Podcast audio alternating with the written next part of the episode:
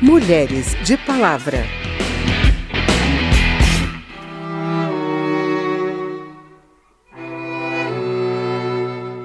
A Secretaria da Mulher e a primeira Secretaria da Câmara lançaram a campanha 21 Dias de Ativismo pelo Fim da Violência contra a Mulher.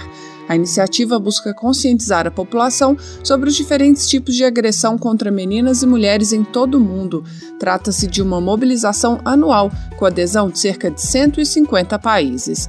Em outros lugares, a campanha se chama 16 Dias de Ativismo e começa no Dia Internacional da Não Violência contra a Mulher, 25 de novembro. Mas no Brasil, ela começa no dia 20 de novembro para incorporar o Dia da Consciência Negra, considerando a dupla vulnerabilidade da mulher negra. A campanha se encerra no dia 10 de dezembro, Dia Internacional dos Direitos Humanos. A repórter Lara Raj acompanhou o lançamento da campanha na Câmara e tem os detalhes. A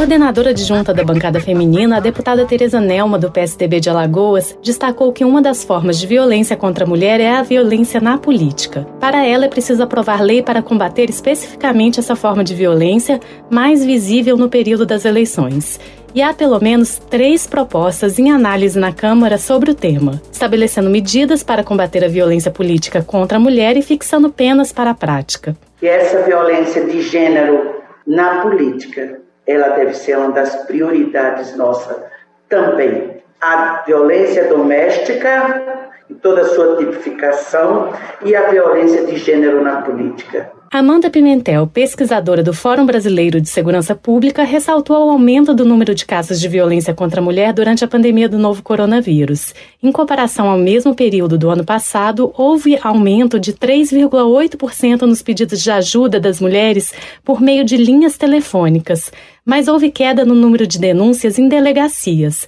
Essa queda foi de 10% no caso de agressões e de 22% no caso de estupros. Conforme Amanda, isso não significa que há diminuição de fato nos casos, mas que há restrições físicas e psicológicas para a mulher denunciar. Então essa vítima, essa mulher, ela se sentiu muito mais coagida pela presença do marido, enfim, pelas restrições também impostas pelo regime de isolamento social de fazer essa denúncia, né? Secretária Nacional de Políticas para as Mulheres, Cristiane Brito, elogiou o trabalho feito pela Câmara dos Deputados durante a pandemia ao aprovar propostas para ajudar a combater a violência doméstica no período. Além disso, disse que o governo criou um aplicativo para receber denúncias de violações de direitos humanos, que também passaram a poder ser feitas pela internet e por WhatsApp. Segundo ela, no ano que vem, o foco da secretaria será fortalecer a rede de atendimento, com prioridade para a criação de novas casas de passagem para a mulher vítima de violência permanecer temporariamente. Presidente da Associação Brasileira dos Magistrados, a juíza Renata Gil disse que a sensação das mulheres de não efetividade do sistema de justiça como um todo para coibir a violência doméstica. Porque elas ainda acham que procurar as delegacias é, não gera nada, elas passam muito tempo para registrar uma ocorrência, ainda não há as salas lilás em todas as delegacias. Então, o nosso desafio hoje é a sensibilização das delegacias distritais, porque nós sabemos que não haverá recursos públicos para criar tantas DEANs quanto sejam necessárias, até porque os números da violência contra a mulher são gigantescos, a gente sabe disso. Para a juíza, não é necessário criar novas leis para aumentar a punição para a violência contra a mulher, mas sim estabelecer mecanismos para que as leis existentes sejam aplicadas. Segundo ela, as políticas não têm chegado aonde precisam chegar, como nas regiões carentes e de periferia. Algumas deputadas destacaram a importância de se combater também a violência psicológica, que inclui distrato e xingamentos, por exemplo. A procuradora adjunta da mulher, deputada Aline Gurgel, do Republicanos do Amapá, pediu apoio à proposta de sua autoria que tipifica a violência psicológica como crime de tortura. Da Rádio Câmara de Brasília, Lara Raj.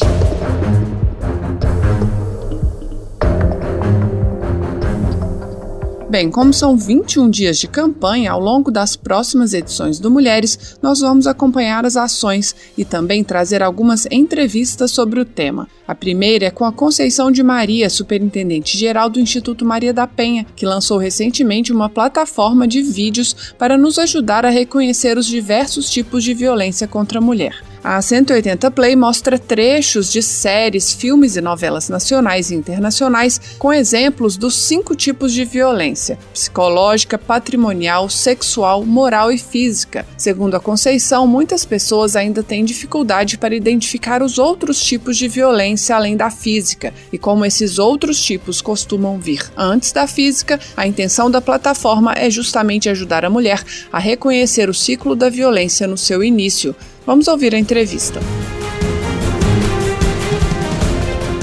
Eu identifiquei que as cenas são sempre violentas. E eu fiquei na dúvida se essa violência patrimonial, moral, psicológica, ela não é mais sutil. Nós tivemos alguns, algumas dificuldades realmente em conseguir cenas, especialmente da violência patrimonial, da violência moral, porque geralmente nos filmes, né, nas novelas, séries, essas violências vêm sempre acompanhadas de uma violência física sequenciada. Eu acho que isso também é uma forma didática de dizer que as violências elas podem acontecer de forma simultânea. Mas é importante a gente saber que o ciclo da violência, as fases, às vezes, não são tão fáceis de serem percebidas, nem de serem determinadas. Mas é verdade, a violência psicológica, ela pode vir sem nenhum tipo de agressão física. Mas, às vezes, ela vem realmente travestida de preocupação. Ai, o que eu estou fazendo é uma preocupação com você é um zelo por você. Eu não quero que você saia dessa forma, vestida desse jeito na rua, porque outros homens vão olhar para você.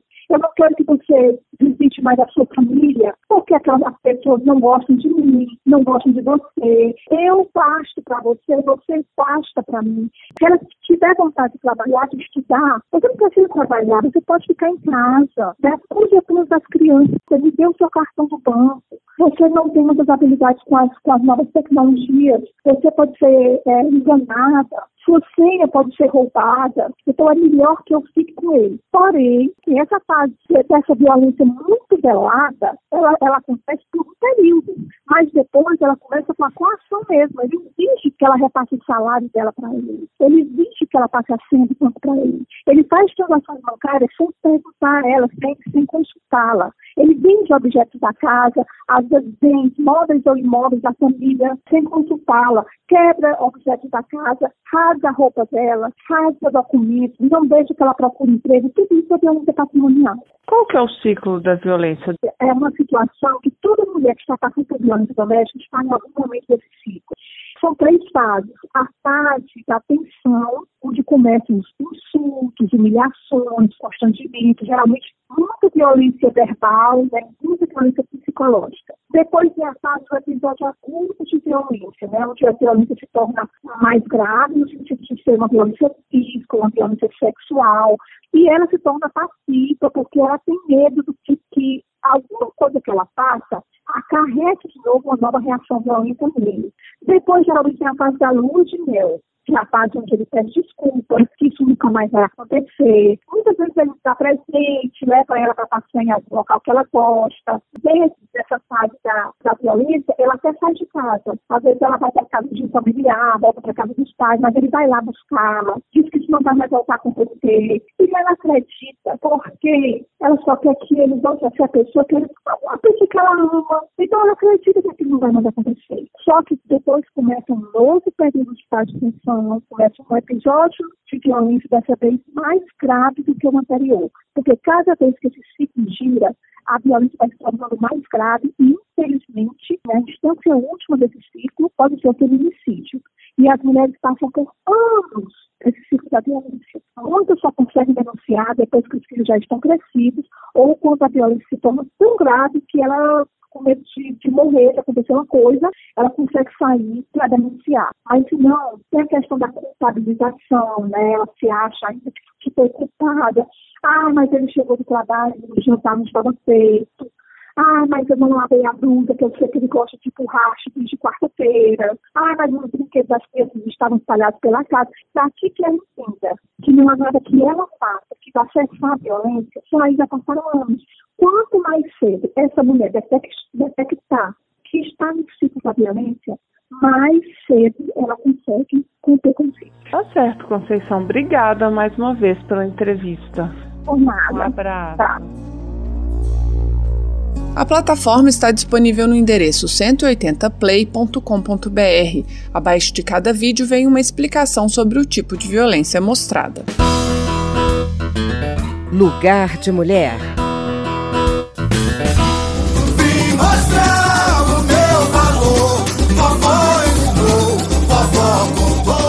Edição passada, a gente trouxe alguns resultados da eleição para as câmaras de vereadores, que revelaram ligeiro aumento na participação feminina. Considerando apenas o primeiro turno, o número de prefeitas eleitas também não é muito maior do que o de 2016. As mulheres passaram de 11,6% para 12% do total de prefeitos. A gente volta com a repórter Lara Raj, que traz a avaliação de algumas deputadas sobre o pleito deste ano. Para a deputada Margarete Coelho, do PP do Piauí, as eleições municipais de 2020 deixam um sabor de frustração. Ela acredita que os partidos se preocuparam meramente em cumprir a cota de 30% e afirma que o número de eleitas também foi muito abaixo das expectativas. 900 municípios brasileiros não elegeram nenhuma mulher. Também o número muito elevado de candidaturas com aparência, né, que à primeira vista nos desperta o olhar para que tenham sido candidaturas fictícias, candidaturas laranjas. Cerca de 5 mil candidatas mulheres ainda tiveram votações que nos levam a olhar com desconfiança para sua real participação no pleito. A coordenadora da bancada feminina, a deputada professora Dorinha Seabra Rezende, do Democratas de Tocantins, destaca que o destino dos recursos de campanha, mesmo os 30% garantidos para as candidatas, é decidido pelos dirigentes dos partidos, que em geral são homens. Para aumentar de fato o número de mulheres eleitas, ela considera essencial aprovar proposta de emenda à Constituição que institui cotas fixas de vagas para as mulheres nas câmaras de vereadores, assembleias legislativas e na Câmara dos Deputados, e não apenas cota de 30% para as candidaturas femininas, como acontece hoje. Nós queremos ter os 30% de concorrência, de candidatura, queremos garantir os 30% no mínimo de financiamento, mas também queremos ter vaga efetiva, ou seja, toda Câmara Municipal tem que ter no mínimo uma mulher. Todo estado tem que ter deputadas estaduais e deputadas federais. Trabalhamos ainda para ter uma representação do Senado.